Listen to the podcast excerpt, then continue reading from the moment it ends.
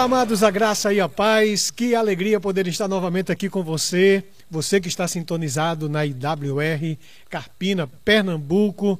Que bênção é poder, nesse final de tarde, dia 28 de julho, estar mais uma vez aí conectado com você para trazer mais um tema mega, ultra importante.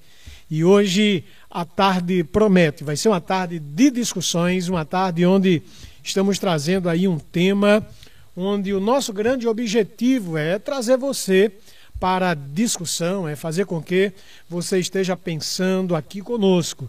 E é claro que esse programa ele é feito por vocês.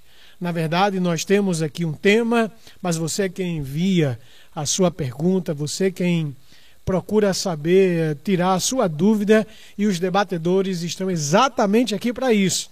E você sabe que o nosso time é sempre este, né? Uma vez ou outra há uma variação, mas geralmente estamos aqui com o pastor Josemar, pastor da Igreja Comunitária de Guadalajara, é, o pastor Augustinho Santana, pastor titular da Igreja Comunitária do Carpina, o nosso irmão seminarista, professor, escritor, pai, bom marido, o Márcio Ribeiro. É, meu querido irmão, você está bem assessorado aí com esse time de debatedores. E, como sempre, você sabe que nós estamos aqui nas últimas sextas-feiras de cada mês, trazendo um tema extremamente aí importante, passivo a discussões, coisas dessa natureza. E hoje, olha, hoje eu quero convidar você para estar pensando conosco aí sobre o tema cristofobia. Por que cristãos são perseguidos? E é exatamente isso que nós queremos discutir com você. Lembrando que o Comunitário em Debate, ele é a voz das igrejas comunitárias a do Carpina, tá certo? E como você sabe, o nosso programa é um programa cristão. Nós sempre debatemos à luz das escrituras ou dentro de uma cosmovisão bíblica.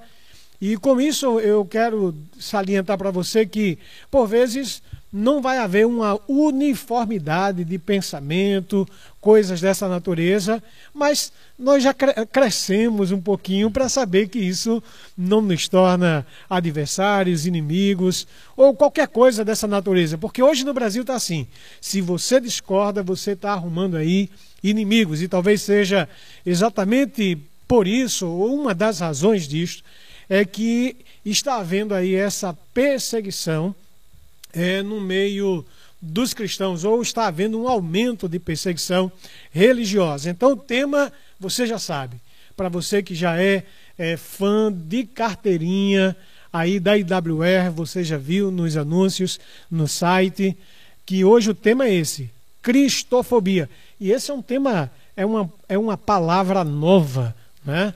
E é, um, é uma cunha nova né, que vem surgindo aí, principalmente no ambiente da, da internet, onde por causa de agressões, de violações em templos e cultos religiosos, ou até mesmo de uma forma mais velada, uma autoridade ou outra vem é, exatamente quebrando aquilo que a nossa Constituição, no artigo 5, defende, que é a liberdade é, religiosa. Enfim, o tema hoje tem muito pano para manga, mas antes eu quero, eu quero aí dar as boas-vindas aos nossos debatedores. E aí vou passar a palavra para o nosso irmão Josemar Menezes. Esse homem é o homem da história, é o homem que sempre traz aí a luzes, lança luzes nos nossos temas, a luz da história. Pastor Josemar, mais uma vez seja muito bem-vindo. E o que é que o senhor tem aí a falar nesses, nesse primeiro momento aí para os nossos ouvintes? Boa tarde, pastor Jorge, Márcio, Alexandro, é, a todos os nossos ouvintes, né? Nos sentimos muito alegres de estar aqui mais uma vez para poder debater um assunto tão importante que fala sobre discriminação, perseguição, vilipêndio à fé. Olha! Né? Tantas coisas aí é, que não são, não deveriam ser novidades para a igreja. Às vezes o pessoal fala como novidade, né? a palavra é nova. A palavra acho que apareceu aí em 2021, depois que incendiaram igrejas no Chile. Né? É verdade. Duas igrejas lá no Chile. E ah, existe um fundo histórico ali, ah, mas eu vi até gente tentando justificar o incêndio lá. Mas enfim, ah, o fato é que a palavra pode ser nova, mas a ação não é. Uhum. A ação existe, Jesus nos alertou sobre isso e a gente vai poder discorrer um pouquinho nessa tarde, início de noite aqui com todos vocês. Vamos embora, pastor Josemar, que hoje meu coração está mil. O irmão Márcio Ribeiro, viu? Pense no irmão abençoado, viu? Além de um. Está, está se revelando um grande pregador na Igreja Comunitária do Carpina, mas é, sobretudo, um, um grande servo. Esse cafezinho preto, gostoso. O cheirinho de café aqui. Rapaz, tu é doido. Quem é que trouxe? Quem é que trouxe? O irmão Márcio Ribeiro. Márcio, é, dê aí a sua saudação inicial aí para os nossos ouvintes da IWR. Amém, pastor Jorge, pastor Josemar. Saudações, queridos irmãos e amigos. É uma alegria estar com vocês nessa tarde para mais uma vez bater um papo sobre temas atuais, temas relevantes, à luz, sempre à luz da palavra de Deus, à luz das escrituras do Antigo e Novo Testamento. E como não podia ser diferente, o tema é bem polêmico, bem atual, que é a, a, a cristofobia, né? A, o, pavor, a aversão né, a tudo que se chama cristão. E como bem colocou o pastor Josemar, ah, isso está revelado há mais de dois mil anos atrás. Né? Então não é bem novidade para nós que temos, temos intimidade com as escrituras.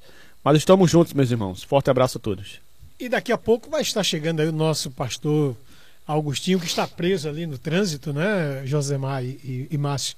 Mas que daqui a pouco vai estar trazendo aí seus posicionamentos em relação ao tema. E enquanto isso, estamos nós aqui para trazer para você é, esse tema. E eu espero em Deus que você possa participar conosco nesta tarde, noite, início de noite, né, de uma forma muito ativa. Então, se você não fez ainda, chegou a hora de você fazer. Você entra lá no chat da, da IWR e manda a sua pergunta. E olha, essa, esse programa, o diferencial, viu, Márcio?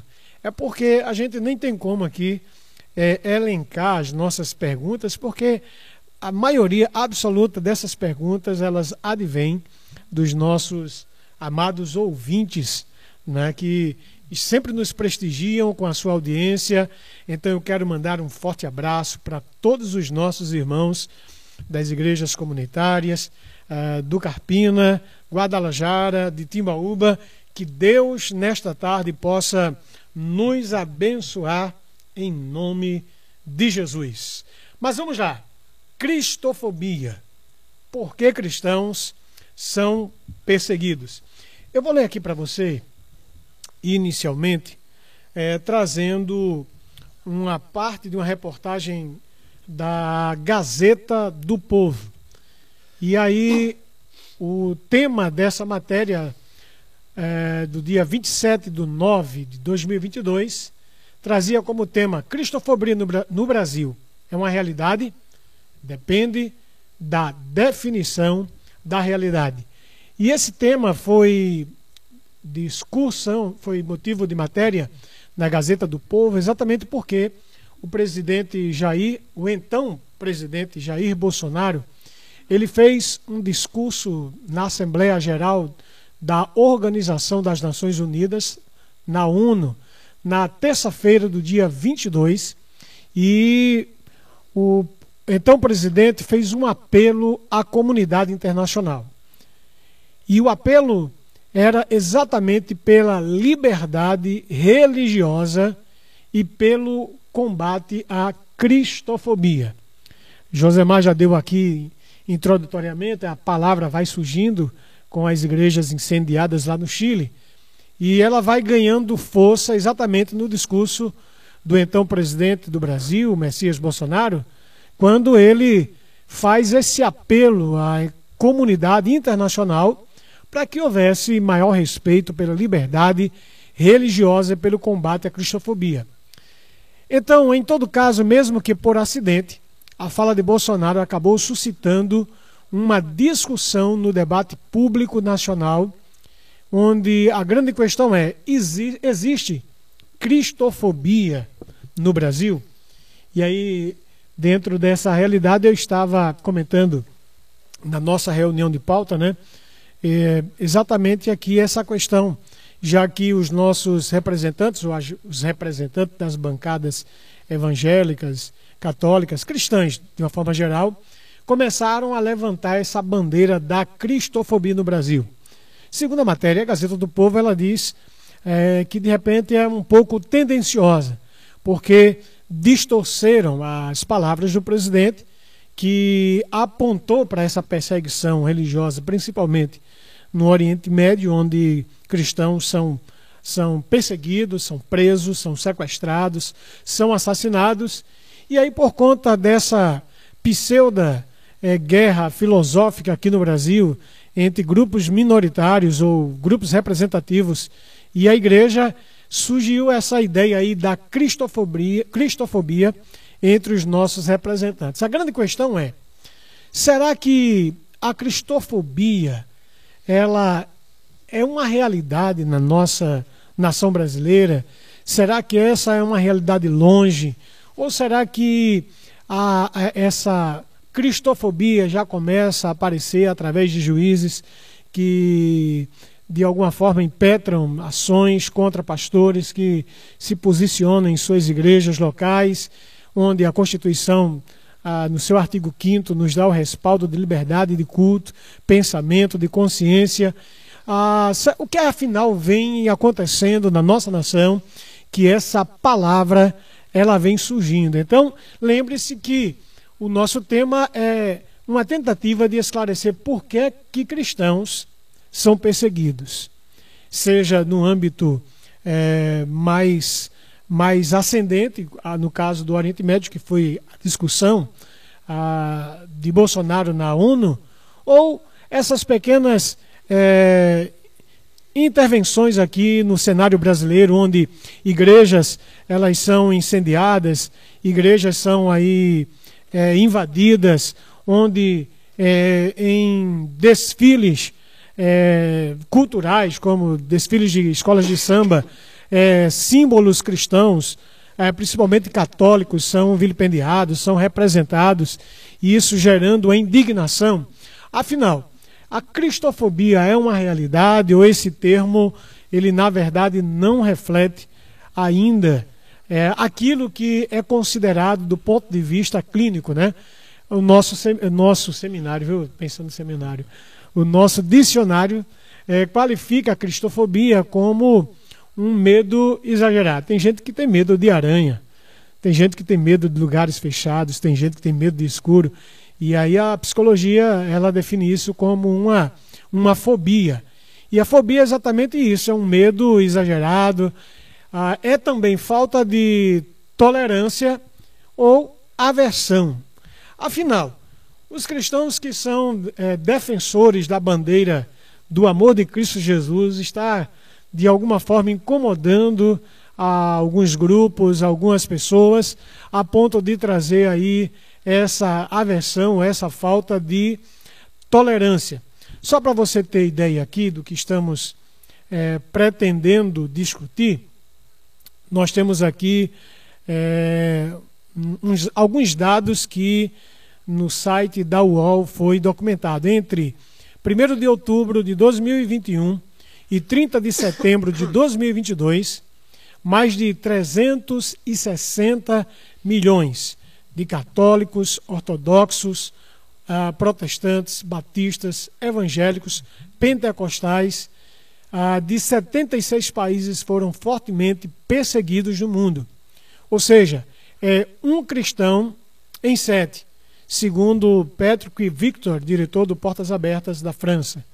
A ONG registrou ainda 4.542 cristãos detidos, nós incluindo 1.750 na Índia contra 4.277 no ano anterior e 5.259 cristãos sequestrados. Inclusive nós tivemos aí forte, uma forte campanha na internet acredito que umas três, quatro semanas atrás, de um missionário brasileiro que estava na África e foi sequestrado e a agência Portas Abertas, ah, pelo que eu pude ler, fez aí um, uma conclamação por oração pelo seminário, por este missionário e infelizmente o encontraram assassinado ou morto, né? Então, O número total de igrejas fechadas ou atacadas e destruídas é de 2.110, registrando também uma queda é, em 2021, segundo o UOL. E aí eu quero passar para os nossos debatedores. Por que é que cristãos são perseguidos? Eu vou começar porque no meu lado esquerdo aqui está Josemar, que está doido para iniciar falando. Viu? Ele está doido para discutir. Do lado esquerdo, Do lado esquerdo. não quer dizer muita coisa não, viu? E ele está de vermelho aqui. Mais uma coincidência, não. Vamos lá. Vamos lá, pastor Josemar. Por que, é que cristãos são perseguidos é, atualmente, é, Josemar? É, na realidade, assim, cristãos não são perseguidos atualmente. A igreja é perseguida, mais uma vez, desde que ela existe. Mas eu queria, antes de responder a sua pergunta, dizer que eu não gosto dessa palavra, cristofobia. Porque ela remete a uma doença, né? É, pessoas que têm um medo exagerado de alguma coisa, né? É, por exemplo, é, na minha casa, a minha irmã sempre teve um pavor exagerado de cachorro. Podia ser um filhotinho, ela não conseguia chegar perto, porque ela foi atacada quando era criança e ela até hoje ela tem esse medo. Eu conheci uma pessoa que tinha pavor de boneca. É, essa pessoa chegou a perder um filho por conta disso. Porque alguém botou uma boneca ali em cima dela quando ela estava grávida e ela tinha um pavor e ela perdeu o filho. Então, são situações que existem e, e sempre ganham o nome de algum tipo de Fobia. fobia. Então, eu- eu não gosto muito dessa palavra porque é como se é, alguém que maltratasse o cristão fosse alguém que doente. E não é doente. Ah, do ponto de vista clínico, não. É, pois é. Agora, é Então, interessante, Josemar, que dentro dessa realidade, eu estava conversando com meu filho, que é universitário, Hum. e na última eleição, por exemplo, ele, ele se posicionou ah, em não votar no candidato Luiz Inácio Lula. E aí o que acontece? Quando ele foi forçado a, a, a- a revelar o voto, embora o voto seja secreto, mas por uma questão de liberdade, Pressionado. né? né? Ele foi levado a falar, o pessoal, rapaz, como é que pode? Você é cristão, você não pode votar nesse, nesse fascista, nesse sim, homofóbico. ni- Quer dizer, e hoje na, na internet existe muitas discussões sobre isso. Cristãos que de repente já não podem, com, tão, com tamanha liberdade de antigamente, eh, proclamar a sua fé ou declarar a sua fé no ambiente universitário. principalmente, é verdade. Agora, Afinal, isso, assim, é- que- isso é perseguição? mais uma Como vez, é que é? mais uma vez, É cristofobia?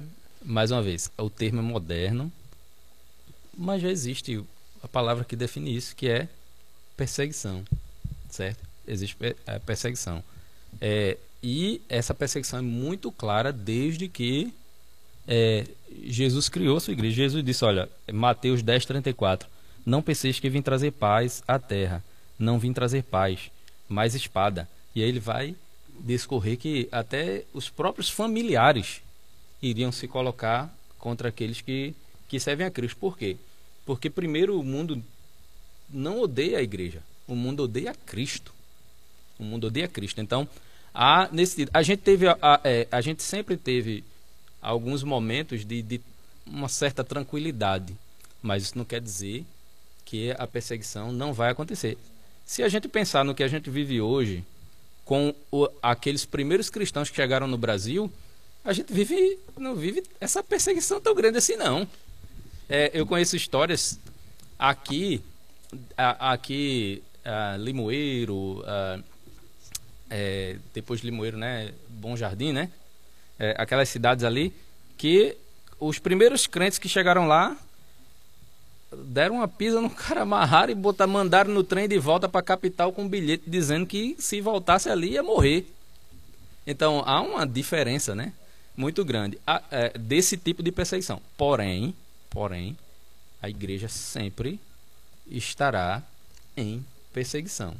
Va- vamos usar essa deixa aí do nome, que é, é novo, né? Como falei, ele surgiu aí exatamente aqui no Brasil, ele ganhou notoriedade quando o Bolsonaro fez o discurso na ONU pedindo mais liberdade religiosa no Oriente Médio e assim por diante. Mas, por exemplo, você acha que aquele, aquelas pessoas que mataram a Estevão a pedradas, necessariamente ele- eles precisavam serem caracterizados como alguém doente a tal, a tal ponto de matarem a Estevão da forma tão cruel como aconteceu lá em Atos? que é que você acha, Márcio? Então, pessoal, é, é, a questão da, da, da, da, questão da, do ódio aos cristãos, né, não é necessariamente uma doença. Eu, eu entendi o que o Josemar colocou aqui, a questão da terminologia, né? Mas o ódio ao cristão é uma questão do coração, né? Assim também como o favor aos cristãos, né? Está do lado dos cristãos. E como bem colocou o Josemar, o cristianismo, né, a fé cristã, a noiva de Cristo, ela é perseguida desde que Cristo já tinha profetizado acerca disso, né? Bem-aventurados são vocês quando forem odiados e perseguidos por causa do meu nome, no Sermão da Montanha. Uhum. Né? Depois ele diz aos discípulos, em outro momento, ó, vocês serão presos, vocês serão escarnecidos por causa do meu nome. Então ele já advertiu os discípulos. E assim ocorre desde então. Então eu, eu entendo que o, o ódio, né, a aversão ao cristianismo de forma geral, ao nome de Jesus, que logo também vai reverberar na igreja, é uma questão de postura do coração, né? É uma questão realmente de, de não uma questão orgânica de doença, mas uma questão é, de realmente de, de, de, uma postura mesmo, de ódio. A, a, a gente vai percebendo é, que Jesus ele tem uma visão diferente, né? Ele diz que bem-aventurados, mais que felizes, ah, são aqueles que serão perseguidos por causa do amor sim, do seu nome. Sim. E dentro dessa realidade, Jesus já nos alerta que seria um privilégio assim ser perseguido por amor a ele, né? E aqui eu acho que cabe essa ressalva porque às vezes a gente pode ser perseguido por um monte de coisa. Por exemplo, alguns foram perseguidos porque apoiaram Bolsonaro e aí tem todo o direito de serem perseguidos ou não. Agora, por amor a Cristo, passa a ser um privilégio. Agora, dentro de um Estado de Direito, Pastor Agostinho, onde nos é assegurado essa, esse direito a culto, de é, consciência e assim por diante. Quando é, grupos é, se, se reúnem em torno desse cristão, não fica caracterizado uma certa aversão à fé cristã ou à igreja. Porque é o seguinte, a igreja ela não é só placa. A igreja, ela é sobretudo a somatória de todos os membros, de todos os crentes, de todas as raças, é, espalhados nas mais diferentes é, regiões do nosso, nosso país. O que a gente, eu gosto de Luiz Berkoff porque ele define igreja assim. Eu consegui lembrar dessa definição que a igreja é a somatória de todos os cristãos verdadeiramente regenerados em Cristo Jesus, espalhados em todos os tempos, em todas as épocas.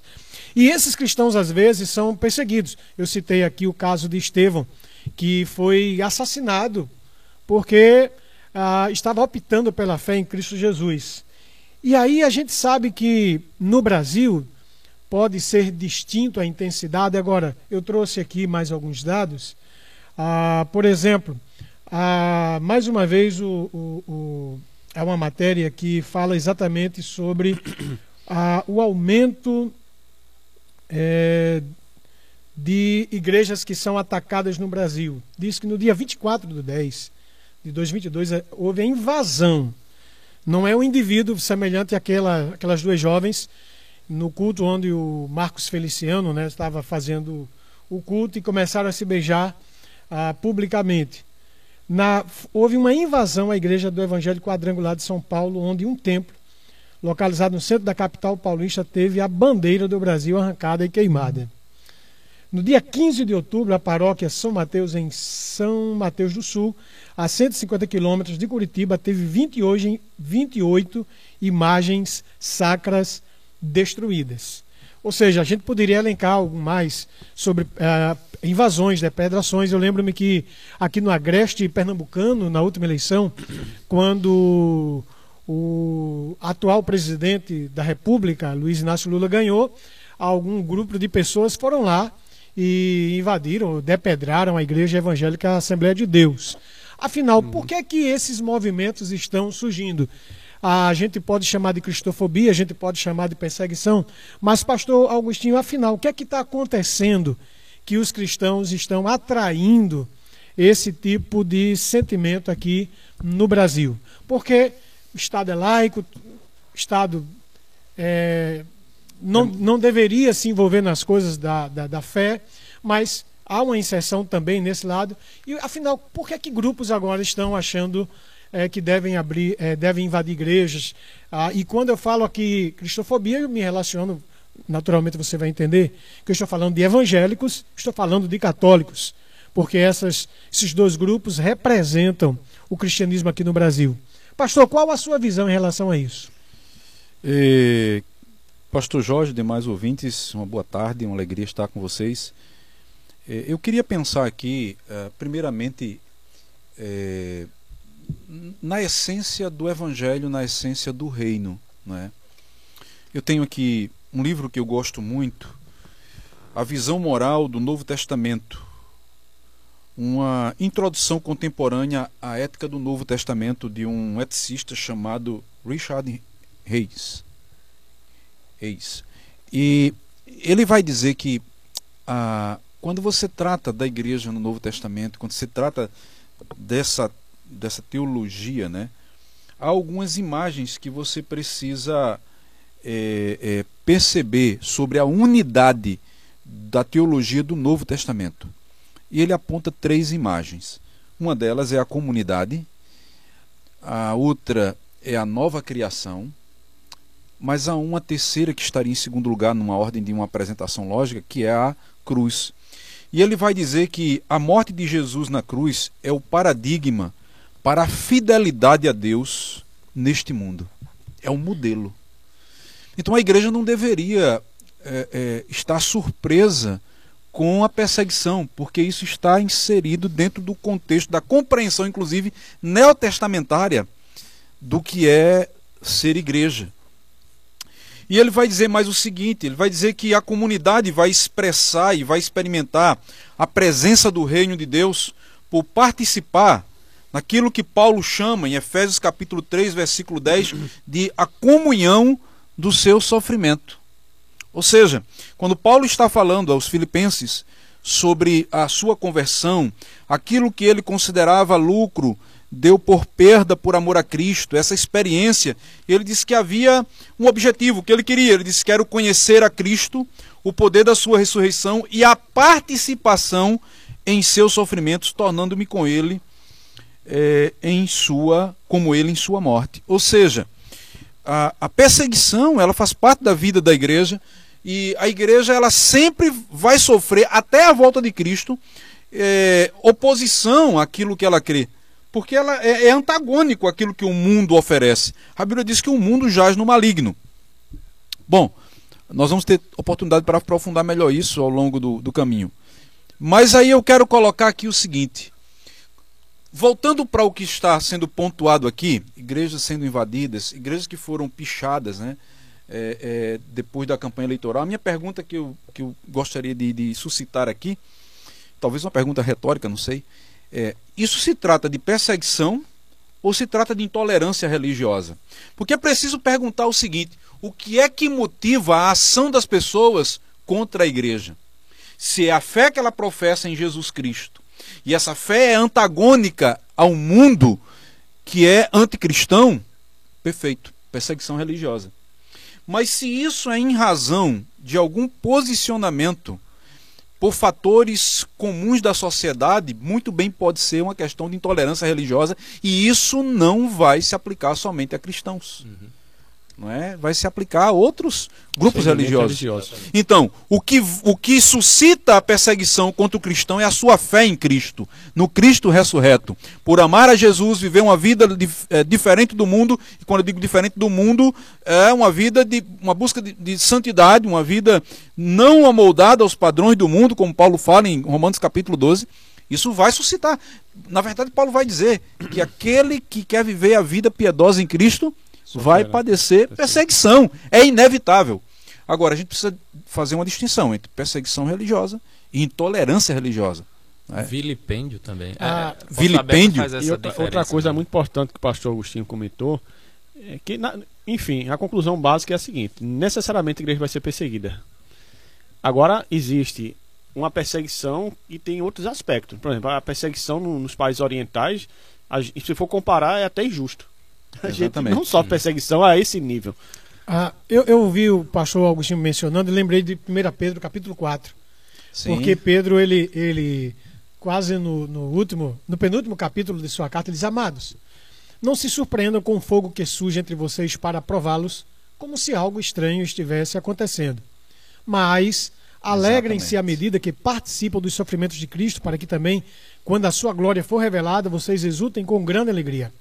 Aí ele diz: se vocês são insultados por causa do nome de Cristo, e aí eu começo a lembrar daquilo que eu estava falando para o pastor Josemar, né? Que as pessoas picham, é, invadem as igrejas, picham e colocam pro-aborto e, e defesas dessa natureza. Por que colocam essas coisas? Eles, Felizes são vocês, pois o Espírito da glória, o Espírito de Deus repousa sobre vocês.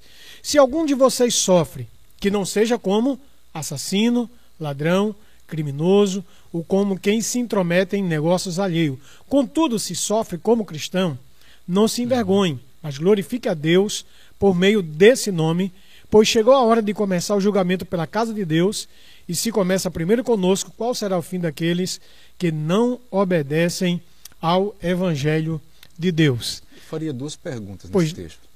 Primeiro, o que é sofrer como cristão? E segundo, o que é se meter em questões alheias? Não é? Eu acho que teria pano para manga. Mas, pastor, é, eu estou aqui como apresentador, mas eu, eu gostei da sua, da sua pergunta, porque eu acho que vai ficar claro na cabeça do ouvinte, dentro dessa distinção. Porque nós tivemos aqui uma realidade muito próxima a nós. Nós tivemos aqui a igreja, a igreja enquanto grupos evangélicos, enquanto, enquanto denominações, se posicionaram politicamente a favor de, de um candidato. E isso despertou não é verdade? É, isso é se intrometer em coisas alheias? É. Bem, não é da alçada da igreja estar se envolvendo com isso. Mas ela, ela se intrometeu aí nesse ambiente político e isso trouxe alguns adversários. Do ponto de vista da primeira pergunta, sofrer por causa de Cristo, aí já Por ser traz. cristão, né? Por ser cristão, já traz outro bojo. Por exemplo, se um cristão diz: Olha, eu defendo a vida, eu sou contra casamento. Sim. Ah, E não por uma questão política. sim, é só uma questão de fé. Convicção. É É, convicção É, e fé. Eu, assim, Jorge, só abrindo parênteses, eu acho que a igreja tem sim o direito de se meter Sim. num, num cenário político. Isso não é se meter em coisas alheias. Exatamente. Assim, ma- é, em Mas parte, porque a gente discutiu bastante isso, no- Isso. nos- em co- nos primeiros comentários em debate, especialmente aqui, aqui na rádio, mas eu sempre falei sobre isso. Que é, eu acho que a igreja.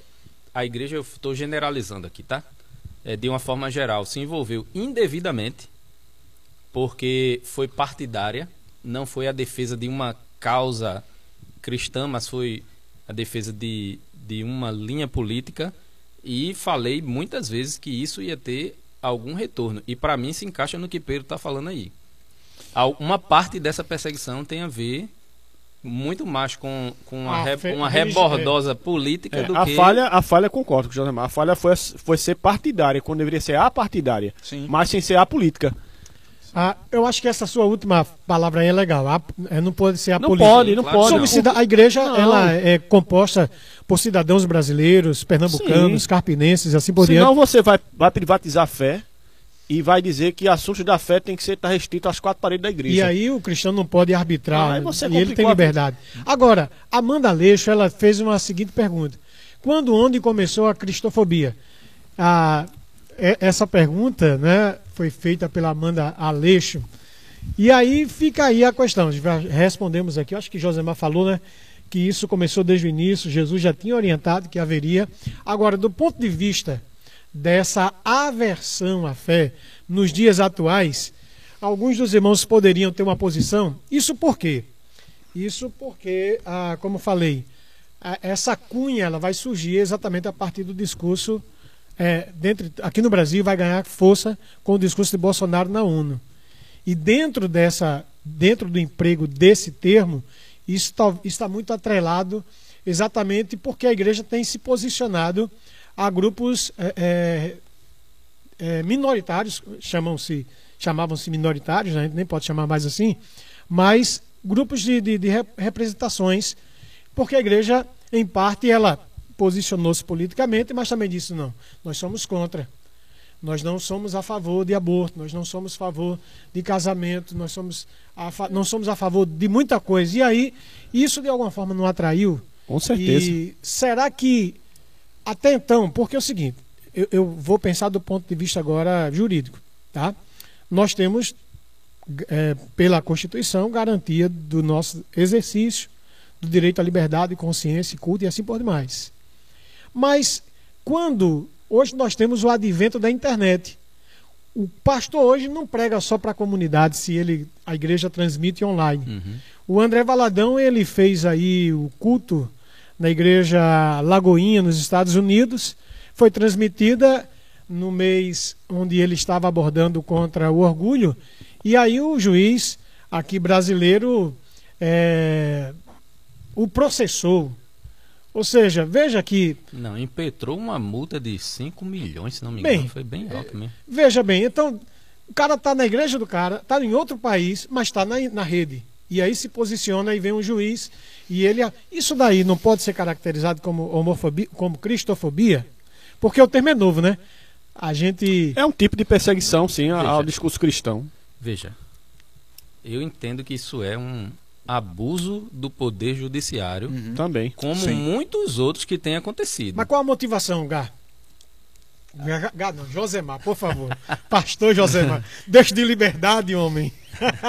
Normal.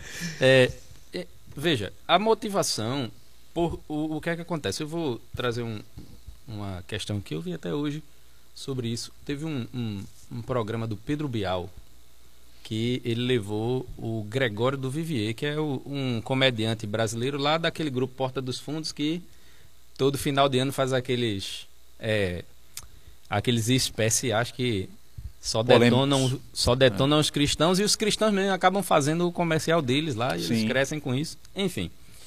É, e ele disse o seguinte: é, quando, quando o Bial perguntou sobre, sobre fazer piadas com minorias, ele disse: não se faz piadas com oprimidos, apenas com opressores. A igreja está É, aí. no caso cristão, inclusive na, porque ele é um ele é assumidamente de esquerda e cristãos dentro do marxismo são opressores. Eles eles favorecem os mais ricos. Então há uma crescente é, é é uma ideia crescente aí o, o marxismo crescente aqui no Brasil. E o pior é que o marxismo crescente aqui no Brasil é- ele está ainda na década de 60, é um negócio bem atrasado que faz essa divisão é, do mundo em classes. Então, esse juiz aí, possivelmente, como muitos outros, tem essa me- esse mesmo tipo de visão, onde divide o mundo entre oprimidos e opressores. Né? Uma vez que ele fez alguma coisa que remeteu ao, aos grupos LGBTQIA, PN+, né? Aumentou, foi? PN mais. PN+, é. Que ia mais, rapaz, aumentou. Então, uma vez que ele fez essa, essa, essa, essa pregação e que de alguma forma traz algumas críticas, logo ele é um opressor que está oprimindo alguém, né? Então, nessa linha.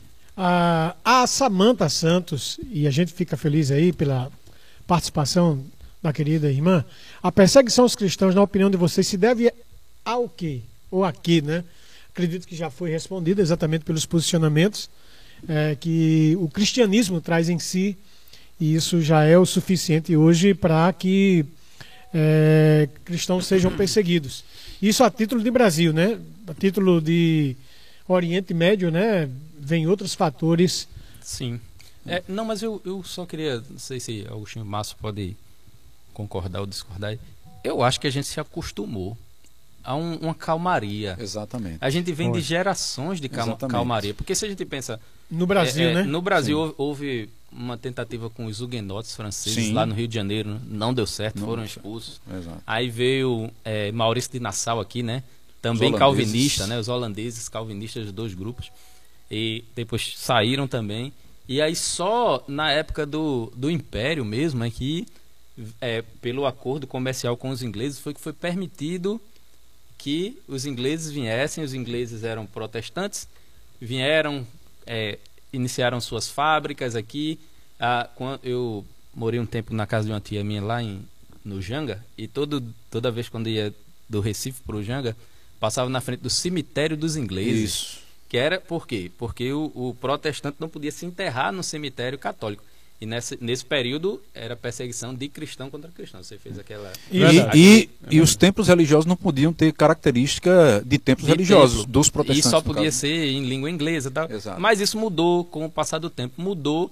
e a gente viveu tempos é, é, de calmaria, onde a gente pôde viver a nossa fé Concordo. com certa tranquilidade. Então, não é que não, não é que se a gente comparar a perseguição de hoje, não chega nem aos pés do que já foi e do que é em algumas partes do mundo. Porém, a gente se acostumou com a vida calma. Eu concordo. Eu, eu, eu pensando nisso, pastor Jorge, é, eu estava pensando nisso enquanto vocês falavam. Digo, Minha gente, é, a gente sempre veio na vida de conforto no, no Brasil, como, como cristão, a fé cristã. A partir do momento que começa a, a levantar as bandeiras, ideologias políticas, aí a igreja começa a se posicionar e dar o seu, a sua cara. Foi a partir desses movimentos que a população, digamos assim, o Brasil começou a perceber a, a nossa relevância dentro do cenário público Ou político, né? público político, Sim, entendeu? sim. Apesar da gente nunca ser unido, né, como povo de Deus, como cristão de forma geral. Não tem, não tem essa em, em unidade relações, cristã. é, em relações tem, não a alguns temas é difícil, né, Márcio? Agora, a Renata Souza ela faz a seguinte pergunta: A igreja sempre foi perseguida, é um fato. Mas os pastores não acham que nessa época, e, e certamente ela está pensando a nível de Brasil, nessa época que estamos vivendo, essa perseguição aumentou? O que, é que os irmãos acham a, a respeito dessa pergunta aqui da Renata Souza? O que eu, assim, a minha opinião é que o que acontece hoje, primeiro, nós temos uma, uma capacidade maior, maior de comunicação, as informações chegam muito mais rápido, é, a, a luta está sendo travada no campo das ideias, então tudo corre com muito mais fluidez. Mas quem viveu algum, pronto, quem viveu o século passado, que não é tão distante, é, e, e como já foi pontuado aqui pelo pastor Josemar, e viveu no interior desse Brasil, viveu verdadeira perseguição. Você teve casos aqui em, em Campina Grande e no interior da Paraíba de igrejas protestantes congregacionais que foram de Maiara, destruídas de por completo. Aí era cristãos, tijolo por cristãos tijolo. e cristãos. queimada Não, é, mesmo. cristão- Católicos O que, e, o que- o que deixa a gente é isso. É uma perseguição do pró- próprio Sim, cristianismo. mas aí tem, o tem, cristianismo. o, tem o arcabouço da reforma protestante. Sim, Agora, não, mas, mas, O problema mas é, quando, por exemplo, no caso, vou trazer novamente Estevão, a baila, ou a discussão, porque o cristianismo estava começando a florescer. Ali eram judeus e surgindo esse grupo que depois em Antioquia foi chamado de cristãos. E aí você vai ver que é, é, é, é diferente quando grupos religiosos se, se, se degladiam entre si. Não deveriam, mas acontece. Mas outra coisa é quando a sociedade passa a ver com certa aversão que é o que mostra algumas matérias, invasões, depedrações, Mas veja, a, Não, das eu- escolas eu não de vejo samba. Que isso, são, que isso é a sociedade, são grupos políticos. Porque a, a, A escola de a samba, sociedade, a por escola exemplo, de samba, por exemplo, Gá. São grupos é, é, são nichos, certo? São Porque guetos, né? Bem, mas comigo. estão lá. É, a é- sociedade romana tinha aversão à igreja. Sim. A sociedade romana tinha, por exemplo, eles ouviam falar que é, lá no, no culto da igreja se comia o corpo de Cristo Isso, e bebia o sangue. Eles sangue, achavam é. que pegavam uma criança, botava no meio do pão, cortava no meio e comia. Que os cristãos eram canibais. É, quando acontecia quando acontecia algum problema de, de terremoto, de maremoto, a culpa era dos cristãos. Aí vinha perseguição, muitos eram crucificados, mortos, levados para as arenas. Então, isso é uma aversão da sociedade. Mas essa intolerância religiosa, a gente, a gente não está minimizando demais as coisas, não, porque existe uma diferença, ao menos dois pesos, duas medidas aqui no Brasil. Por exemplo, se grupos minoritários é, quebram imagens é, sacras católicas, ah, é só uma manifestação. Se algum evangélico ele se posiciona em relação à sua fé a outros grupos, aí é intolerância. Peraí, que Não, mas é intolerância também. Quem, Certo, quem mas, quebrou mas, imagens. mas a, a justiça brasileira não tem entendido dessa forma, as pessoas não têm entendido dessa forma. Porque, por exemplo, não, é uma expressão cultural, tranquilo. Mas ninguém, ninguém reclama quando a. E eu estava dizendo aqui, para ser justo, por exemplo, quando o pastor da Universal quebrou a, a, a, a imagem né, a da Santa Católica, a- completamente um equivo- ato de intolerância, intolerância religiosa. equivocadíssimo e a gente não vai passar a mão aqui para dizer que está certo. Mas também não é certo é, grupos da sociedade é, menosprezarem símbolos religiosos, coisas dessa natureza. Porque isso passa exatamente essa intolerância. Por que, que a gente não sabe ah, lidar com as diferenças, com os diferentes? A gente tá, o que é que a sociedade hoje está querendo? Está pregando uma uniformidade, mas que uniformidade é essa? Que quando você é contrário, você é linchado. Publicamente. Justamente porque não, é, é uma uniformidade. Eles querem que tudo seja. Que não há, na verdade. Nunca existiu. É um contrassenso. É, é, totalmente. Você, você vive numa sociedade que se prega pluralista. Oh e ao mesmo tempo você não consegue conviver com os diferentes. Você tem a liberdade de pensar desde é. que você pense igual que desde que, pensa. É, desde que pense igual. Agora tem um, tem um caso aqui que eu, que eu lembro e eu queria trazer isso à discussão porque eu acho que isso vai ajudar a gente a perceber o que de fato é perseguição religiosa e o que não é. Há alguns anos atrás, eu não lembro quando e nem lembro qual o nome dos missionários que estavam envolvidos, mas é, a, um missionário na Índia estava voltando ou, ou indo para alguma atividade com os seus filhos e ele foi queimado dentro do carro. E... Na Austrália foi isso? Não, foi na Índia. Na Índia, acho na, na Índia, Índia. Na Índia, na Austrália. E o que é que acontece? E aí todo mundo, né? Isso teve uma repercussão, perseguição religiosa, tal, tal, tal. E a esposa dele, com muita honestidade, com muita honestidade, explicou o fato e disse que não entendia, que, porque disseram que ele era um Marte, ele e os filhos. E ela disse que não entendia que aquilo ali foi martírio. Por quê? Foi uma infeliz coincidência daquelas que você está no lugar errado, na hora errada. Então, ele, havia um motim por uma situação que não tinha nada a ver com a fé, que não tinha nada a ver com o trabalho dele.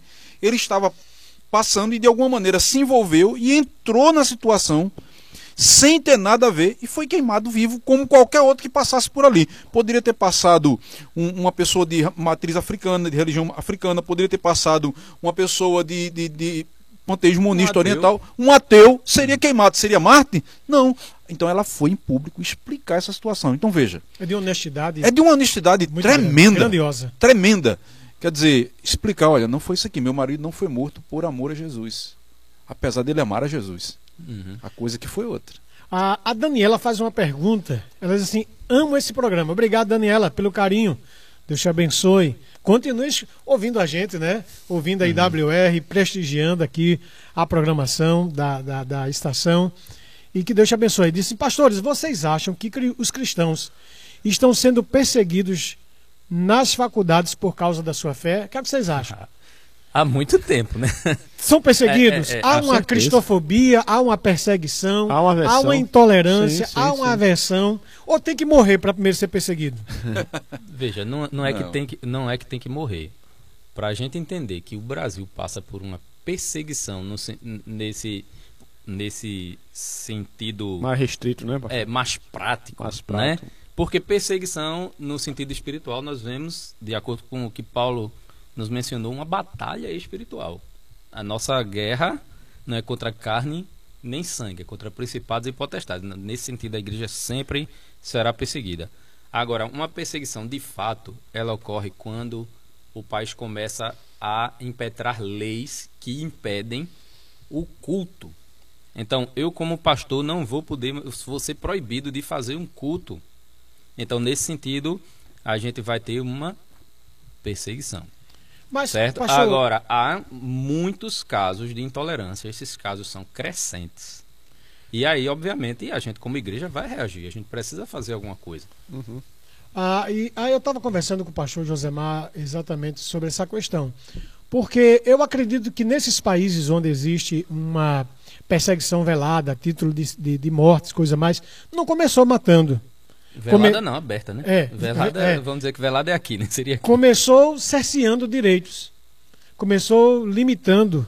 Assim, parece-me que é, é bem próximo disso aqui que está acontecendo no Brasil. Não, você não pode falar de grupos é, minoritários.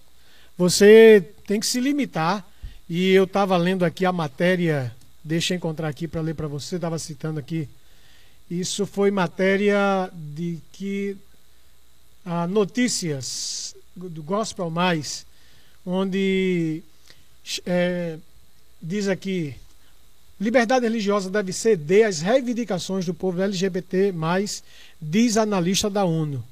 Ou seja, a Organização, das Nações Unidas adentrando dentro de realidades ou esferas do ponto de vista brasileira, onde a própria Constituição dá o respaldo a isso. E ele faz essa orientação. Isso não começa a cheirar mesmo a uma perseguição? Se ela não é de forma ostensiva, como em países que sequestram, inclusive teve um brasileiro que aproximadamente 30 dias atrás foi sequestrado e foi um missionário brasileiro, né? foi, foi sequestrado e o encontraram morto. Mas quando se tenta cercear a liberdade, quando se tenta pôr freios a, a, aos discursos, mesmo que sejam nos ambientes onde a Constituição dá direito, isso não começa a, a, a ser mais abrangente, porque não se trata só de opinião, trata-se agora do Estado que se diz laico, querendo determinar até onde pastores é, podem pregar e o que pregar. E isso é perigoso. Ah, na opinião de vocês, defender a fé é arriscar a própria vida nos dias de hoje? Isso é a pergunta da Eduarda Cunha. O que, é que vocês acham? No Brasil, não. É, no Brasil ainda não, no Brasil, não, não, chega a esse nível, mas concordo com o Jorge no, no, no sentido ponto. A igreja evangélica brasileira, a fé cristã no Brasil, seja católica ou protestante, precisa estar bem de olhos abertos acerca disso, porque começa com de fato a perseguição ideológica, narrativas, né? É, processos na justiça, o Estado processando pastores, né? o cara está em outra nação, está processando um cara aqui. É feito um sapo na, na banheira morna. Se colocar ele lá e for gradativamente esquentando água, ele morre lá. Então a igreja precisa, ao meu ver, precisa acordar em muitos aspectos como igreja é, que, que tem um potencial muito grande até para decidir o destino da nação politicamente. A Marina Silva Márcio, pastor Agostinho, ela faz a seguinte pergunta: Como Marília Silva, como podemos identificar que estamos sofrendo perseguição como cristãos e daí caracterizar o crime de cristofobia? Uma vez que o crime de homofobia é relatado a todo tempo. E aí, pastor Agostinho, como é que o senhor poderia responder a Marília?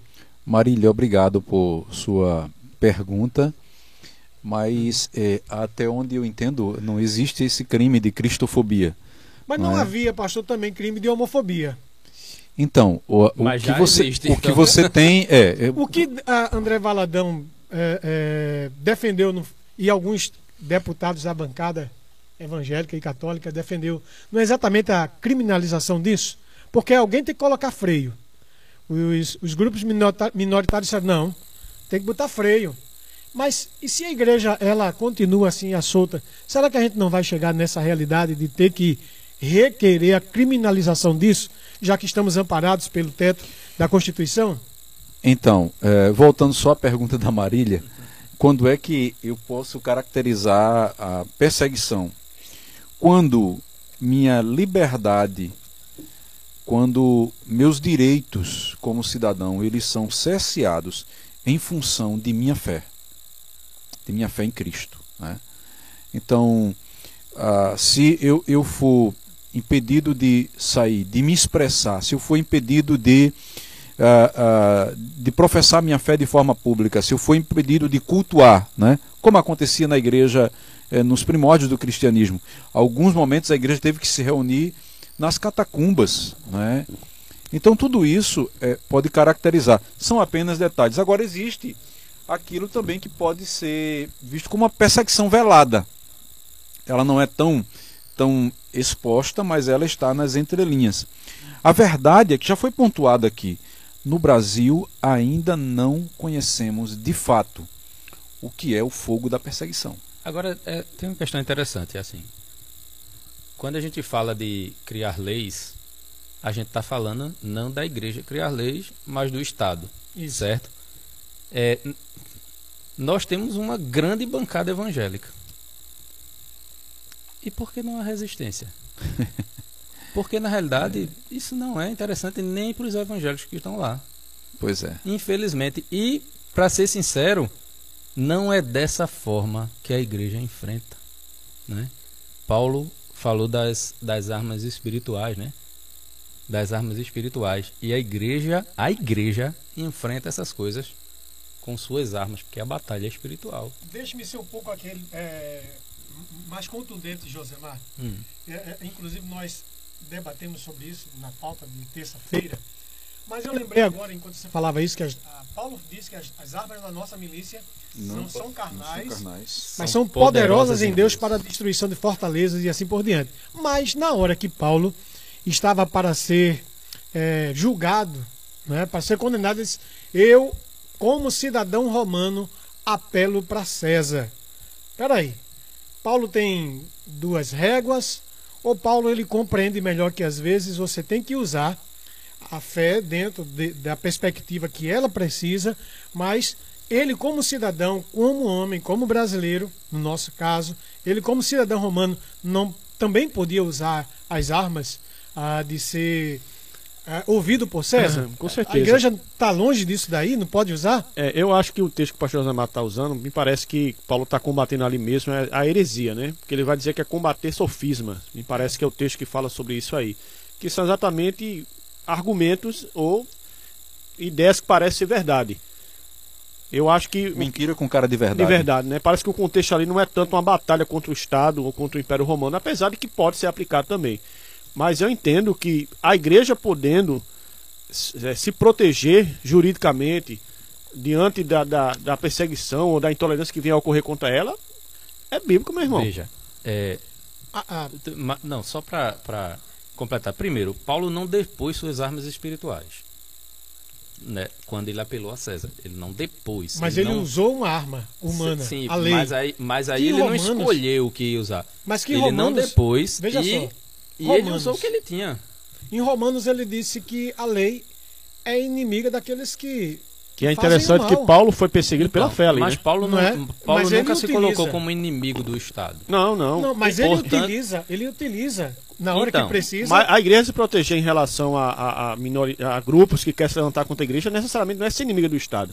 Não, é simplesmente não, usar então, o amparo se, da lei. Se há leis que, que o amparam, não há problema de se usar essas leis. Exatamente. Agora, é, é, não, é, não é essa a questão. Agora, é, por exemplo, eu vi muita gente dizer assim: ah, a, igre é, é, a igreja só quer orar. Tem que fazer mais, como se a oração fosse menor do que a ação que ele ia ter.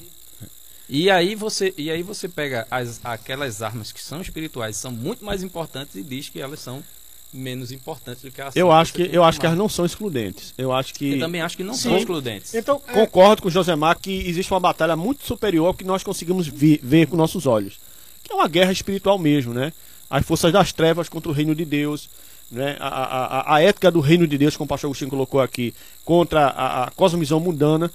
Mas eu acho que a fé cristã ela, ela pode agir de forma estratégica e inteligente. Até porque, até porque as portas do Estado podem se fechar e o que vai restar são as armas espirituais. Bem, mas enquanto Sim. você tem o Estado como amparo, que é no caso brasileiro, Justamente. você tem que requerer claro. É, essa, esse artifício jurídico não é? Você não pode simplesmente menosprezar. Foi o que grupos minoritários fizeram. Não, não existe.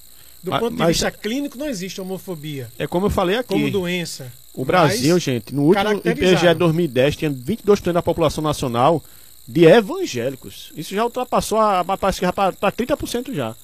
Infelizmente, nós não temos um cristianismo é, é, é, unido nós tivemos agora o Padre Quevedo que fundou o Foro do Brasil na tentativa de. Padre Quevedo não. Você está ressuscitando né? O Padre Kelmo. O Kelmo, perdão. Obrigado, Pastor José Mar. O Padre Kelmo. Ele foi o cara que está encabeçando uma Eu... proposta para unir os cristãos, seja protestantes católica, católicos, numa militância política para exatamente tentar é, lutar frente a todas essas imposições da fé cristã. Mas concordo com o Josemar é para além do, daquilo que nós podemos ver. Alana Matos, ela faz o seguinte: a nossa Constituição está preparada, ou melhor, nossa lei brasileira está preparada para identificar o crime de cristofobia e tomar as ações cabíveis. Qual a opinião dos senhores? Acho mais uma vez é a Alana, né? Muito obrigado aí pela pergunta. Alana Matos. É, Alana Matos, ah, muito bom ter vocês como ouvinte, né? uhum. Ouvintes. Veja bem, mais uma vez, não existe o crime de cristofobia. É, é, bom a gente deixar isso claro. É, não existe. Nós temos uma série de, de, de, situações aí que precisam ser trabalhadas. Agora, veja, Quando a gente fala em, em legislação brasileira hoje, a crise que a gente vivencia no judiciário é tão séria que não dá para você tratar dessa questão de, de, de, direitos. Hoje você tem a lei e ela está sendo usada contra aqueles a quem ela deveria defender. Então é, é uma situação muito complexa que aí não cabe a nós nesse momento, né, discutir. É, foi, é, a, o André Valadão, que você, que o pastor Jorge citou aqui, é, foi processado baseado naquela ideia lá daquele daquele processo lá do fim do mundo, né, que nunca acaba, sempre vai colocando mais mais gente lá, de dizer que é território do Supremo toda a internet e que se está na internet é flagrante e perpétuo. Aí é bronca. Aí, aí é bronca. Então tem muita coisa assim. eu eu estava, pastor Agostinho, conversando com um, um, advogado das antigas lá da igreja e hoje é, é, é um fato muito notório e muito comum essa discussão sobre a crise do judiciário no no Brasil. E aí eu disse, não, eu vou ouvir alguém que é da lei, alguém que tramita né, nesse ambiente, porque eu conheço um pouco de Bíblia e já estou esquecendo os textos bíblicos. Eu disse, eu disse, meu irmão, me diga uma coisa, o que é que o senhor me fala desse momento? Ele disse, pastor, está muito obscuro, porque hoje as pessoas interpretam não à luz do que a Carta Magna ela prescreve, mas ela está agora sob a júdice ah, de uma livre interpretação. Então, uhum. você, usando a, a, o jargão popular que hoje se usa na internet, né? O pessoal diz, ó, a, a justiça descondenou um corrupto, botou na, na presidência. O outro que supostamente é inocente foi teve os seus direitos cesseados e se quiser concorrer em 2020 e não sei quanto lá. Ou seja, tudo isso em, em, em situações que cabe a interpretações pessoais e particulares. Disse, ele disse assim: olha, pastor, hoje é muito confuso o nosso sistema judiciário. E eu estava vendo num dos sites recentemente, onde o New York Times, no YouTube, acho que foi no site da Jovem Pan, onde o New York Times ele faz uma crítica muito pesada ao ministro Alexandre, né? Exatamente porque o New York Times caracteriza como uma ameaça à democracia. Sim. Devido às muitas intervenções que ele tem feito. Monocráticas. Né? É, e aí você vai ver que existe uma confusão que, do ponto de vista jurídico, é muito delicado. Mas a Alice Lima, pastor, diz como provar que estamos sendo coagidos para expressar nossa fé? E como cessar essa perseguição? Essa é a pergunta da Alice Lima. Acho que coagidos a não expressar a fé, né? Porque é, Alice é? É, Alice Lima. Alice, obrigado é, pela sua pergunta. É, existem muitas situações como essa. A gente vê especialmente em universidades, por exemplo, quando muitas vezes um, um, um aluno que é cristão quer escrever alguma coisa que de repente se relaciona com o cristianismo e ele é simplesmente não, não vai conseguir encontrar nem orientador ou então é completamente rejeitado e perseguido dentro da própria é, universidade quando questiona algum professor e tudo mais.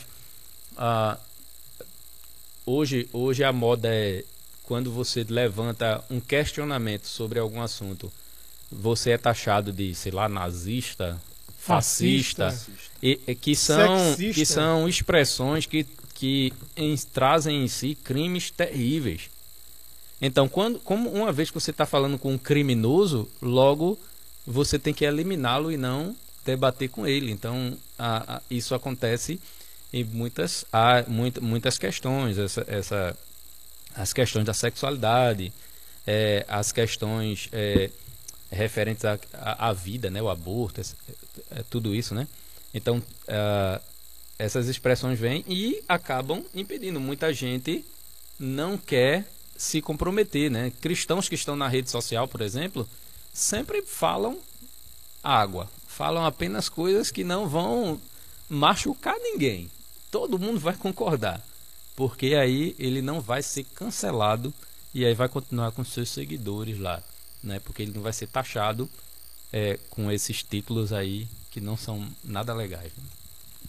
Agora, segundo a Teresa Pedro, ela faz uma pergunta bem interessante. Ela diz: por que os cristãos são perseguidos? Existe uma lei que, de, que proteja dessa perseguição? Sim. Ah, a Bíblia nos mostra como nos defender dessa perseguição? Tem como algum registro bíblico?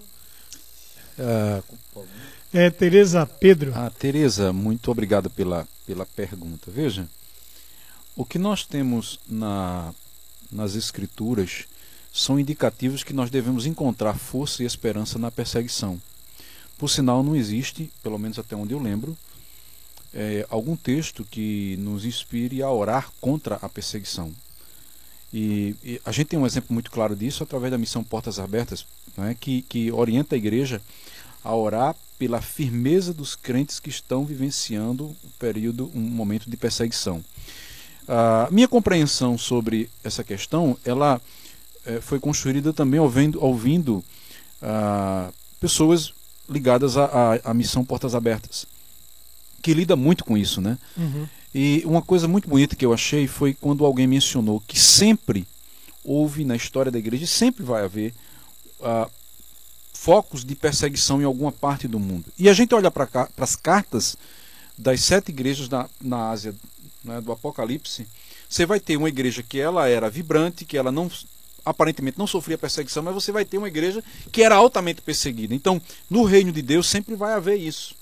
A, a, minha, a oração que tem que ser feita não é para que a perseguição seja banida, a oração é que os crentes perseverem na perseguição. Porque se você ler o livro de Apocalipse, há uma bênção aguardando aqueles, inclusive, que vão chegar diante de Deus como resultado de serem martirizados no momento da perseguição. É, então, ah, isso pastor, é um desafio. Eu, eu, enquanto o senhor discorria, eu lembrei-me, Gá e, e Márcio, sobre essa falta de unidade que você vinha falando inicialmente, Márcio. E aí, dentro do meio evangélico, né, especificamente, você tem pessoas que já fizeram a defesa de reescrever a Bíblia, né, para acomodar exatamente as demandas é, contemporâneas, atuais. Ah, nós tivemos um grande, um grande expoente da década de 80, 90, que ele disse: não, os pastores estão querendo levar todo mundo para o inferno e tudo mais. Parece-me que é um discurso de muita conciliação. Mas o cristianismo é essa, é essa fonte de, de conciliação, assim, com tudo? Não é. Nunca foi. Eu, não, não, não, sei o nome do pastor, mas eu vi um, um, vídeo de um pastor que ele, na pregação dele ele chorava por conta é, dos pastores que estavam, na visão dele, é, rejeitando as pessoas é, LGBT, né? E ele chorava e dizia assim: aqui o, evan aqui o evangelho não condena ninguém. É exatamente isso, assim, as pessoas estão querendo é, pregar um evangelho que não condena. Que não é evangelho. E não, por isso não é evangelho. As boas novas de Jesus, né, o evangelho, as boas novas de que Jesus veio e morreu por nós, ela só faz sentido se eu sou tão pecador que eu não consigo me salvar e eu preciso dessa boa notícia. E é hum. essa a mensagem da, das escrituras. Então, quando a pessoa não precisa dessa boa notícia, não faz sentido o evangelho. Ô, ô Josemar, vamos distorcer aqui um texto para a gente deixar todo mundo tranquilo, né? No que depender de vós, tenha paz com todos. eu acredito que é uma, é uma fantasia, porque a fé evangélica, e eu digo isso, fé no sentido de, do cristianismo, ela sempre foi um, uma, uma resposta contra aquilo que Paulo chama de obra da carne, aquilo que, de uma forma muito específica, a Bíblia chama de pecado, né? E tudo quanto é pecado desagrada a Deus, e seja lá qual for a natureza. Ah, eu vi até recentemente uma entrevista no podcast onde alguém estava dizendo assim: não, olha, os pastores estão sexualizando o evangelho. Ou seja, é como se fosse caracterizando o pecado somente aqueles de natureza. Na, como se na igreja só falasse disso, né? Exato. Assim. Exatamente. Não, é, Jesus foi contra a mentira, contra roubo, contra a se intrometer na vida do irmão, contra saber a verdade e não praticar. Ou seja, e, e que mundo é esse onde a gente não consegue dialogar com os diferentes. Não é verdade? Ora, gente, mentira é mentira e pronto, e ponto. Eu não sou obrigado a aceitar o mentiroso. Eu não sou a, a, obrigado a aceitar, mesmo que seja meu parente, que seja mentiroso, ah, você está mentindo, se você está fazendo mal a você, está fazendo mal a tantas pessoas aí, e assim por diante. É uma questão normal, natural de opinião. E, mas lembrando que a pessoa chega na igreja, ela não vai chegar perfeita. Nenhum de uhum. nós chegamos não. perfeitos. E não vão ser perfeitos até não. estar com Cristo. Agora, é, a igreja é um lugar onde as pessoas precisam se reconhecer como pecadoras. E aí são diversos.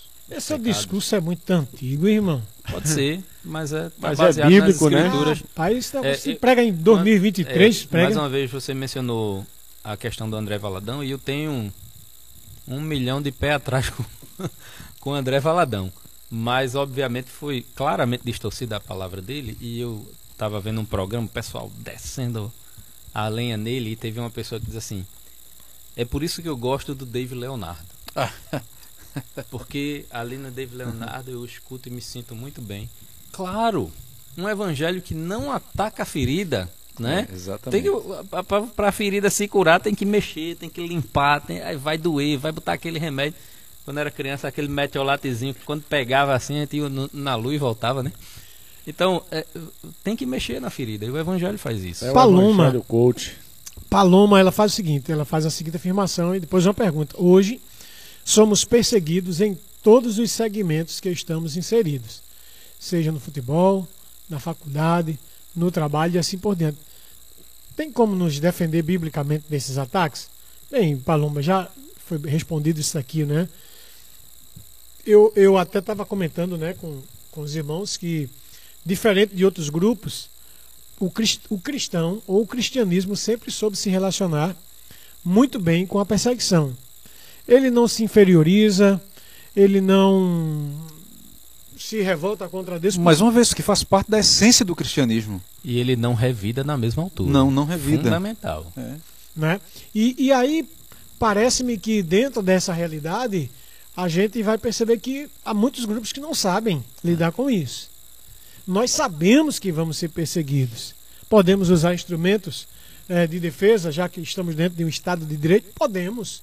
Agora, no íntimo, a gente sabe que isso faz parte da nossa trajetória. Estava dizendo no Cada Homem um Guerreiro, é, segunda-feira, com os irmãos, exatamente isso. Rapaz, se so sofrer por causa de Cristo é um privilégio. Ruim é sofrer como ladrão, como maldizente e assim por diante, citando 1 Pedro capítulo 4. Se meter em coisas alheias. É, um privilégio mesmo. Agora, o fato é que a Jesus, ele vai dizer que é bem-aventurado, sim, mas queremos ser perseguidos? Não.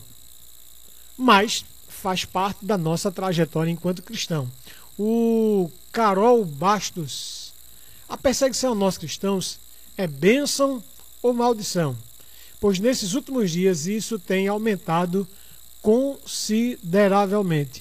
O que é que os irmãos acham da, da a ideia aqui da Carol Bastos? Carol, obrigado por sua participação a perseguição é marca do cristianismo. É, entenda dessa forma. Paulo fala, como mencionamos já, Filipenses 3,10, é participar, é ser participante dos sofrimentos de Cristo, da comunhão com os sofrimentos de Cristo.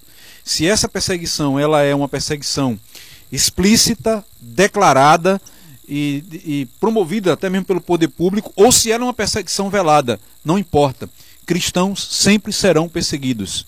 E eles precisam encontrar, todos nós precisamos encontrar na perseguição graça de Deus e renovação de fé para seguir adiante. E provas, convicções também, né? Provas, é. nossas convicções. E é interessante, toda vez que o cristianismo teve atos de supostas paz, né? Paz no, no império, sempre tinha combate, sempre entrava muitas heresias, entrava o paganismo, né?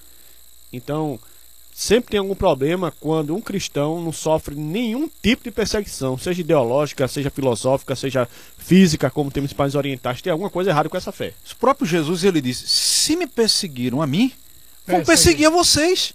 É. Então, o, o, o, o, discípulo não é maior do que o seu mestre. Mas sabe o que é, pastor Chinho? A gente não quer sofrer. É, exatamente. Esse é o então, problema. Principalmente. A gente, é... E aqui ninguém é masoquista, por favor, pessoal. É porque a ideia do sofrimento ainda não é algo que, que entrou bem no nosso coração, na nossa mente Ma- ocidental. Mas, Mas, mas não só isso, assim, a gente hoje, hoje nós vivemos talvez uma das sociedades mais hedonistas da história. Sim. mais hedonista. As verdade. pessoas vivem para o prazer. Sim. Portanto, a ideia de sofrer e de passar dificuldade é altamente rechaçada. É, exatamente. É, é, cada vez mais as pessoas têm perdido o poder de resiliência. Sim. Acho que é Tiago, né, que diz: tem de grande alegria quando passares passar por várias por provações. várias Provações. Parece-me que faz parte da natureza do cristianismo, exatamente, Com certeza. passar por isso. Mas a perseguição tem esse poder que Paulo fala, né? Ela, ela nos leva à maturidade cristã. O Agora- verdadeiro cristão. Do ponto de vista enquanto sociedade, e e estamos discutindo o tema à luz dessa, dessa visão de sociedade, eu fico me questionando, pastor Agostinho, Márcio, por que eu não posso ser cristão? Por que eu não posso defender o casamento entre um homem e uma mulher? Que é o, a fotografia, o retrato daquilo que eu creio, daquilo que eu sou, daquilo que a, enquanto sociedade fui criado, por que, é que eu, eu, eu preciso me amoldar a outro padrão fora das escrituras? Por que, é que eu não posso defender é, o, re- o valor à vida, a verdade, a, a coisas dessa natureza? Pastor Jorge, é, é interessante que nós estamos pregando na igreja do Carpina, na igreja comunitária, o Evangelho de São Mateus, o Evangelho do Reino. Estamos agora nas parábolas do capítulo 24, que Jesus fala dos últimos dias, né? Ele está respondendo ali a três perguntas dos discípulos. Jorge, nós vivemos geração dos últimos dias. Então a tendência é essa guerra ainda se intensificar ainda mais. Valores judaicos cristãos serão questionados e serão ressachados. Nós seremos ditos como retógrafos exatamente porque estamos no tempo do- fim. Mas eu tenho uma pergunta. Não pode? A gente não pode? Pode. Pode e devemos. A gente pode. Agora só que a gente também tem que saber que vai vir Vai vir a Retaliações. vai. Questionamentos também. Necessaria- e, é- e a gente tem que entender que vai ter pessoas que pensam o contrário. E, A gente, o cristão não está no parque posso, de diversões. ainda A posso. gente está na selva de pedra. Vai haver guerra. E seja espiritual, seja com o Estado. Não tem para onde fugir. Se quiser viver para Cristo, vai necessariamente padecer perseguições. Agora é interessante que dentro de uma sociedade que, que prega a liberdade, respeito, direitos iguais e tudo mais, é, como o Josemar estava falando, é respeito e direito igual. Se você concordar, À medida que você não pisa no meu calo. Então há muita hipocrisia nisso, acredito. sim, sim, e eu acho que o cristianismo, como qualquer outra, o cristão, como qualquer outro é, ser social, Ô Jorge, tem porque tem direitos. tantas igrejas aí, como o bem colocou o pastor José Márcio citando aí um, um indivíduo, que estão lotando, né? Porque o pessoal hoje quer isso, a teologia coach, né? Quer ouvir o que agrada aos ouvidos. A pessoa não quer falar de pecado, de inferno, condenação. Não quer. Quer o evangelho aveludado, né? Que a pessoa entra alegre e sai feliz para casa. Ah, o pastor falou ao meu coração, né? Não, não, não combateu o pecado, o adultério, a prostituição. Não combate, meu irmão. Tem uma coisa que a gente precisa lembrar aqui. A gente está falando de uma sociedade que parece ser muito bonitinha, muito organizada, muito. É. Nós estamos falando de uma sociedade cujos valores são deturpados pelo pecado, gente. Ah, a, a ideia aqui é a seguinte: os valores do evangelho não são os mesmos valores de uma sociedade corrompida. E a sociedade não se corrompeu hoje, nem com Bolsonaro, nem com Lula. A sociedade está corrompida lá atrás, no Éden. Então, sempre, sempre, os valores que dizem respeito à fé e a uma experiência com Deus das Escrituras, eles vão ser questionados. Até porque as palavras na sociedade às vezes não quer dizer nada, né? Pois é. Eu, os irmãos sabem aqui, tenho ganhado uma certa aversão à, que, à questão política em si, porque eu entendo que no governo fala- passado falava-se sobre liberdade, mas era a liberdade de um pequeno grupo. Sim. Hoje se fala em democracia, mas é uma democracia que até o próprio presidente disse que era relativa. né? então, assim, as palavras são Deus nos apenas palavras, né? Apenas palavras. Ah, quando alguém questiona, ah, é, como é que você vive no século 21 e ainda tem esse pensamento atrasado sobre de- determinados assuntos? Ah, o meu retorno é, como é que você vive no século 21 e ainda não percebeu que existem diferentes opiniões? Não é não? Ah, O Marcondes, ele faz uma pergunta e eu acredito que já foi respondido, né? A gente sabe, Marcondes, que não existe tipificação na lei de cristofobia, Sim. tá? Ah, dentro do aparato legal, você tem leis que asseguram a tua liberdade de, de consciência, de culto e assim por diante. E eu acho que é amparado nisso daí que você deve aí, de alguma forma, quando sentir-se é, violado, recorrer a esse, a esse tipo de coisa. Ou simplesmente acatar do ponto de vista espiritual como algo natural e que faz parte da tua chamada para, para ser um seguidor de Jesus, um discípulo de Jesus. E a consequência para quem pratica cristofobia, se não existe lei, não existe consequência. E para assim, para ser sincero, eu acho que nem deveria ter uma lei sobre cristofobia. Eu acho que as leis têm que defender o direito de todas as pessoas Exatamente. de exercerem sua Exatamente. religião. Por exemplo, Tá na Constituição. quando um já. pastor chuta uma santa ou, ou entra lá num terreiro para exorcizar lá o terreiro, ele está cometendo crime e deveria ser enquadrado Intolerância religiosa. como criminoso. Sim. Ah, e, e isso é interessante, né? Porque a gente vai percebendo que é preciso maturidade Exatamente. para se viver a fé. Exatamente. né? É preciso maturidade para saber é, é, é, consolidar as relações humanas, sem deixar de, de afirmar aquilo que você crê, aquilo que você é. Eu gosto muito daquele material que, que foi passado no curso, né? Quem você é? Eu sou o que eu sou em Cristo. Isso é que me Exatamente. define. O problema é que hoje nós temos muito autoafirmações. E isso parece ser tornar um, um perigo, né? Mas a Marluce ela faz ainda uma outra pergunta. Aquelas cartilhas que mostraram nas escolas podem caracterizar cristofobia? Acho que ela deve estar falando do kit, kit gay, eu acho, esse negócio aí. Até onde eu sei, não chegou a ser distribuído, Chegou não. a ser né? distribuído, É. não. Foi vetado, né? Se for isso Mas- que ela está falando, né? Eu, eu não sei, eu acho que minha esposa estava falando, né? Minha esposa é educadora e ela acompanha muito esse negócio de educação. Parece que essa lei vai votar novamente. Porque parece que o. Essas É cartilhas. possível, né? É, é. possível. Mas é como o Josemar colocou, cadê a bancada evangélica? Cadê aqueles que foram eleitos pelo voto do povo evangélico, povo católico? Cadê? Tem que Não se tem uma militância relevante, Mas o, o problema Agora, é que. se for minoria, dançou também, né? Mas não é minoria. Mas não é minoria. Acontece que Não é tem minoria. de direita e de esquerda, e aí É. cada um vai defender o seu pão e acabou. Eu estava observando, né, que parece-me que tudo aquilo que o governo anterior. Eu, eu lembrei, eu estava vindo para Carpina e lembrando, Pastor Agostinho, daquilo que eu ouvia na- nas, nas cadeiras do, do seminário, né? Quando falava-se que, às vezes, quando uma igreja contrata um novo pastor, o pastor chega e diz assim: sabe o que, é que eu vou fazer? Vou apagar todo o histórico do, do pastor que passou aqui, vou estabelecer uma nova realidade. Parece que o presidente atual está fazendo a mesma coisa. Tudo aquilo que o outro fez, desfaz, é, muda o, o curso, porque não é interessante. E eu acho que isso é é um desserviço muito grande, porque é preciso compreender. Agora também a família às vezes falha muito, né? Às vezes a gente transfere responsabilidades para o Estado. Sim. Mas também o Estado deveria respeitar o direito daqueles que, na verdade, pensam o contrário. E, e assim por diante. Eu, eu, eu, eu confesso a você que quando fala de política eu fico meio, meio arredio. Porque eu vejo, eu conheço algumas meia dúzia de pessoas que estão pleiteando uma cirurgia de é, é, vesícula, Catarata. ou até mesmo essas doenças incômodas, né?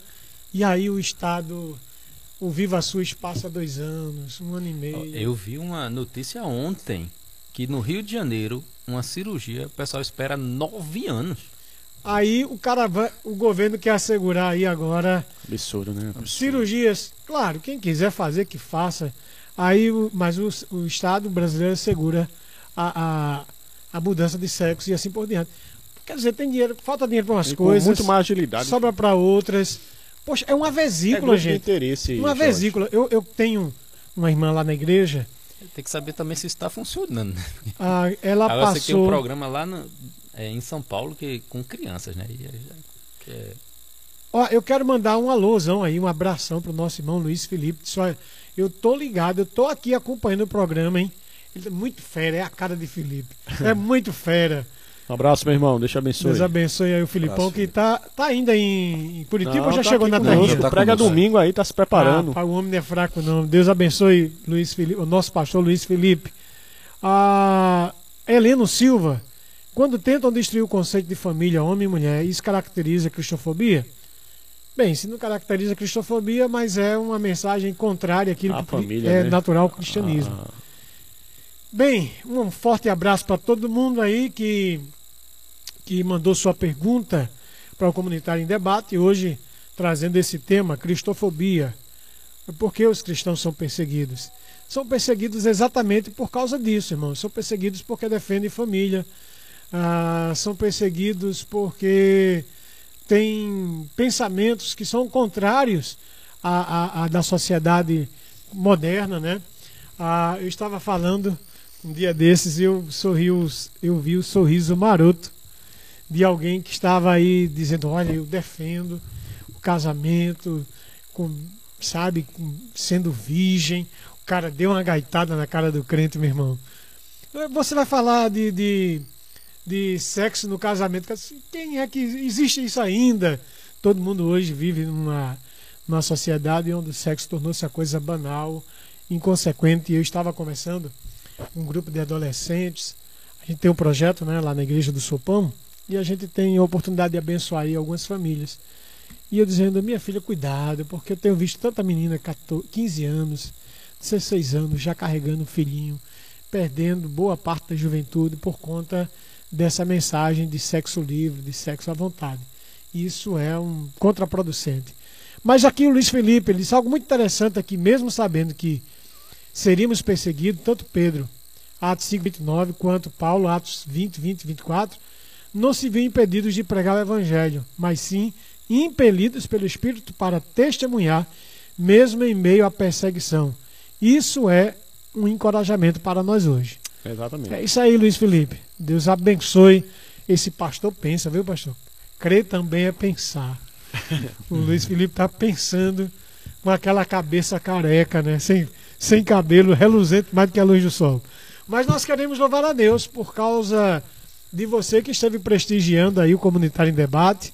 E esse, essa uma hora e meia passa tão rápida que é uma coisa assim, sabe, incompreensível. Então nós queremos louvar a Deus pelos nossos 1789 ouvintes do programa de hoje. E eu quero louvar a Deus pela sua fidelidade, um número que é quase Estabilizado. é, é, rapaz, o pessoal gosta do, do, do comunitário em debate. Para nós é uma alegria, porque fica para nós outros aqui a responsabilidade de estar sempre fazendo melhor, usando o, a- a- o pensamento que é sempre é, compartilhado pelo pastor Agostinho.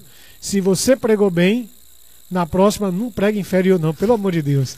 Para fazer sempre o melhor, né? A ideia do Comunitário em Debate é basicamente isso. Se esse programa foi bom, queremos ser muito melhores no próximo e louvamos a Deus pela sua audiência. Então nós queremos aí dar um forte alô aí para as cidades que estiveram conectadas. Marajó do Maranhão, Itamaracá, Lagedo, Maceió, Itambé, Timbaúba dos Mocóis, Belo Horizonte, Itaquitinga, São Caetano, Sirinhaém, João Pessoa, Tracunhaém, Fernando de Noronha, eita que lugar abençoado. Lagoa do Taenga, Campina Grande, Garanhuns, a Terra do Frio, Carpina, Paudalho, São Paulo, Rio de Janeiro, Recife, Bezerros. Olha, o Agreste está ligado na IWR. Vitória de Santo Antão, Gravatá, Surubim, Limoeiro, Olinda, João Alfredo, Ferreiros, Caruaru, Toritama, Passira, Feira Nova, Goiânia de Goiás, Cumaru, Arco Verde, Petrolina, Custódia, Catende, Nazaré da Mata, Cabrobó, Brasília, Juazeiro no Ceará, Iguaçu e Abreu Lima. Tá faltando né, o Luizinho lá no Ceará dessa vez, viu? Eu vou falar com ele terça-feira. Cadê você? Onde é a cidade que o Luizinho está fazendo ministério? Agora no Ceará, né? É porque ficou picos, né? É. Ficou picos na nossa memória. Mas nós louvamos a Deus aí pelos irmãos que estiveram conectados no nosso comunitário em debate. Considerações finais, pastores? Gostaríamos de agradecer a todos vocês que se manteram aí fiéis conosco até esse momento, né? Queridos irmãos e amigos. E louvamos a Deus por esse programa. Espero que vocês tenham crescido muito, assim como nós, né? Porque sempre estudamos, pesquisamos e na expectativa de sempre oferecer melhor à luz da palavra de Deus. Um abraço a todos e Deus abençoe. Amém. É, eu quero também deixar um abraço a todos, né, que Deus possa abençoar cada um de vocês e deixar aqui um recado importante. A gente está falando sobre é, perseguição, mas a batalha que a gente tem é de se manter firme. Exatamente. E se manter firme quer dizer que quando eu defendo família, eu não tenho três, quatro casamentos, né?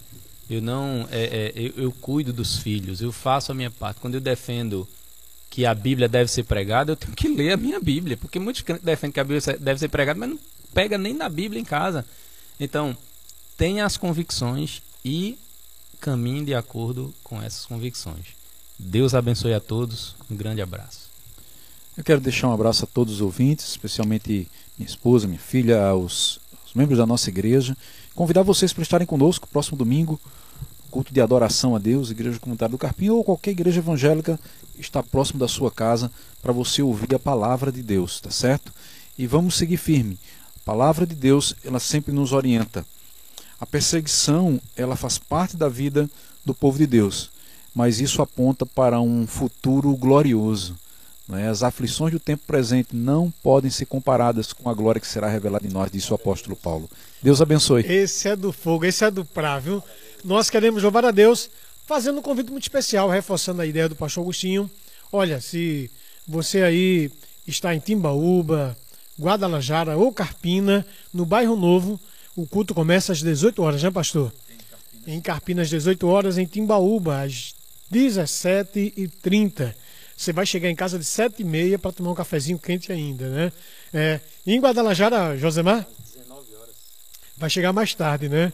Então, mas não é. Mais tradicional. Não serve como desculpa para você não ir. Vá. Visite uma igreja comunitária.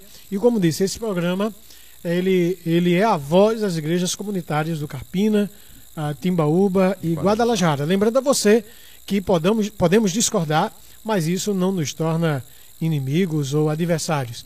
Sabemos lidar com as opiniões irmãos, né? é, sem nenhum problema. Amamos muito mais porque estamos sendo verdadeiros. Então, um forte abraço, fica na bênção e até o próximo Comunitário em Debate. Deus te abençoe.